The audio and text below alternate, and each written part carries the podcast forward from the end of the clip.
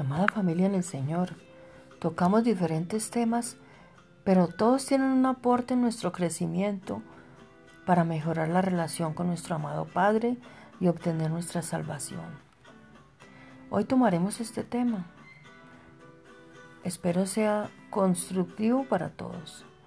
Dios bendiga sus vidas, que el Espíritu Santo de Dios revele lo que Él desea en verdad en cada corazón que sea el, el que puedan entender en su espíritu y no con su carne, sino con el espíritu.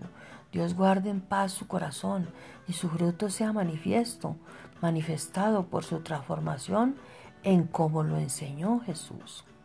La vestimenta en Colosenses, vestidos del vínculo perfecto, del amor, vestidos de la armadura en Efesios, y así sigue la palabra, vestidura honrosa, la moda es otra cosa. Cada quien tiene un estilo, cada quien tiene un estilo. Sean pulcros, aseados. Somos un reflejo y los embajadores del reino de Dios.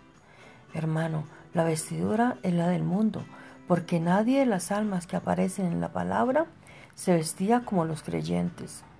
Hay controversia e imposición siempre por el vestido de la mujer y su cabello. Cuando uno muere no te llevas nada, ni el vestido, ni el mejor vestido. Lo que importa son los sentimientos, las memorias y el comportamiento de cada, de cada persona que reflejen que llevan a nuestro Padre Celestial en su corazón.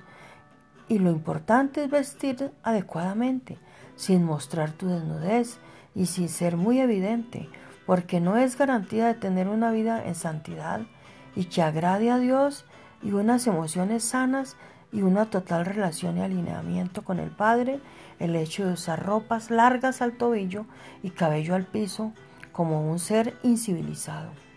Conviértete en una influencia positiva donde quiera que vayas y muéstrale al mundo cómo es realmente nuestro Dios, nuestro Padre y Creador.